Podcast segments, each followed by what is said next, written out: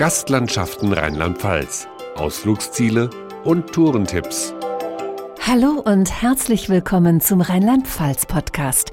Ich bin Pia Hoffmann und wir treffen in dieser Folge eine Reihe von berühmten Persönlichkeiten, die mit Rheinland-Pfalz verwurzelt sind. Karl Marx zum Beispiel, in dessen Geburtshaus in Trier zu seinem 200. Geburtstag 2018 ganz persönliche Gegenstände zu sehen sind, verrät die Leiterin des Museums Karl Marx Haus, Elisabeth Neu. Ein besonderes Highlight wird der Arbeitssessel von Karl Marx sein, in dem er er höchstwahrscheinlich auch gestorben ist 1883.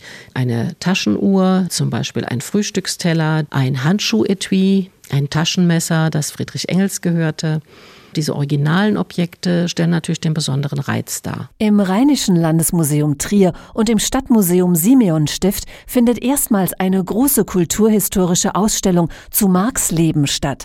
Auch im Museum am Dom wird sein Wirken beleuchtet. Stadtführer Jens Baumeister widmet sich den persönlichen Aspekten in seiner Führung, wie der Wein Karl Marx zum Kommunisten machte. Die Familie hat selbst Weinberge besessen, Marx als Weintrinker. Marx hat ganz viel Geldnöte gehabt, lag seinem Freund Friedrich Engels auf der Tasche. Also Marx kommt als Mensch schon sehr viel stärker raus als in einer historischen Ausstellung. Ein anderer großer Denker an der Mosel war der Theologe Cusanus aus Bernkastel-Kues. Bei einer Führung durch das St. Nikolaus-Hospital spricht Anneliesa Vatius über sein Leben. Geboren in Kues unter dem Namen Nikolaus Grifts, hat er es im 15. Jahrhundert gebracht bis zum Kardinal. Stellvertreter des Papstes, was für damalige Zeiten für nichtadligen Deutschen mehr als ungewöhnlich war. Doch Rheinland-Pfalz ist nicht nur Geburtsort, sondern auch Begegnungsstätte großer Dichter und Denker, vor allem in der Romantik. So verfasste Heinrich Heine den Rabbi von Bacharach und sein bedeutendstes Werk Die Lorelei. Auch Victor Hugo ließ sich von einer Rheinreise inspirieren und Clemens Brentano aus Ehrenbreitstein verhalf dem Ort Bacharach bis heute zu großer Berühmtheit, erklärt Gästeführerin Birgit Wessels. Clemens Brentano, der die Lorelei als Frau Frauengestalt schuf, also weg von dem Felsen hin zu einer Frau, die aus Bacharach kommen sollte. Also praktisch ist Bacharach der Heimatort der Lorelei geworden. Das ist auch immer spannend für die Kinder. An der Lorelei gibt es auch einen William Turner Platz. Der englische Maler hat zahlreiche Rheinlandschaften zwischen Bingen und Koblenz in seinen Werken abgebildet, vor allem rund um St. Goa. An 26 Standorten weisen Bodenplaketten auf die berühmten Motive hin. Über QR-Codes erscheinen die jeweiligen Gemälde auf dem Smartphone. Wer selbst den Pinsel zücken möchte, kann in Malkursen mit Künstler Armin Thomas buchstäblich in Turners Fußstapfen treten. Wir besuchen dann Malorte, an denen Turner selbst auch skizziert hat und setzen da unsere Gemälde um in verschiedensten Techniken. Und noch ein britischer Romantiker war im oberen Mittelrheintal unterwegs. Lord Byron war auch hier äh, Mittelrheintal und er hat seine Reiseeindrücke in dichterischer Form umgesetzt und 1816 rausgegeben. Doch die Liste der rheinland-pfälzischen Promis reicht noch viel, viel weiter zurück, bis ins tiefe Mittelalter.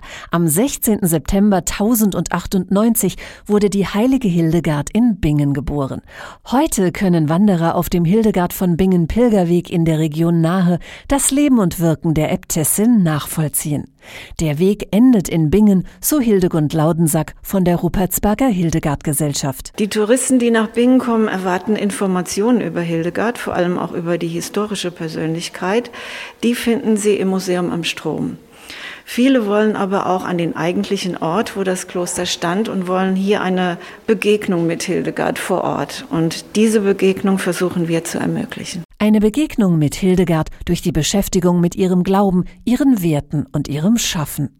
Wer den Rheinland-Pfälzer Emanuel Felke näher kennenlernen will, lässt sich am besten von Kopf bis Fuß mit braunem Schlamm einreiben, denn der evangelische Pastor entwickelte die nach ihm benannte Felke-Kur, weiß der Leiter der Touristinformation Bad Sobernheim, Ralf Schneeberger. Der Lehmpastor Felke, der Ehrenbürger der Stadt Sobernheim, ist ein Naturheilkundler, der die Säulen Licht, Luft, Wasser, Lehm, Bewegung und gesunde Ernährung in den Mittelpunkt stellt. Ganz in seinem Sinne führt ein Barfußpfad in Bad Sobernheim über Natursteine, Holz, Lehmbecken, Wasserbalancierstationen und Grasflächen.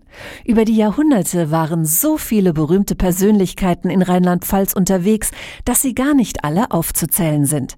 Allein die Gästeliste der traditionellen Klosterschenke Trier reicht vom Jahr 672 bis heute, verrät Inhaberin Christiana Lentes. Es war der heilige Bonifatius, der auf dem Weg hier am Kloster vorbeikommt und auch den heiligen Gregor, der dann berühmt wurde und auch in Utrecht ein Bischof. Und bei mir zuletzt war Helmut Kohl. Bei meinen Großeltern war es Helmut Schmidt. Brandt war auch hier schon zu Gast. Und so mancher Gasthof lässt die Berühmtheiten heute wieder auferstehen. Der Inhaber der Pension Schinderhannes und Julchen in Boppard nennt sich nicht nur selbst nach dem berühmten rheinland-pfälzischen Räuber, der 211 Straftaten begangen haben soll, sondern er serviert sogar Menüs aller Schinderhannes. Ja gut, Schinderhannes ist ein Räuber, da kann man kein Kaviar essen. Das muss man schon ein bisschen so rustikalen Schinderhannes braten. Das gehört einfach dazu. Und wenn Sie auf den Spuren von Dichtern und Denkern, von Pastoren und Heiligen oder von Politikern und Räubern durch Rheinland-Pfalz reisen möchten, dann finden Sie alle Infos auf gastlandschaften.de.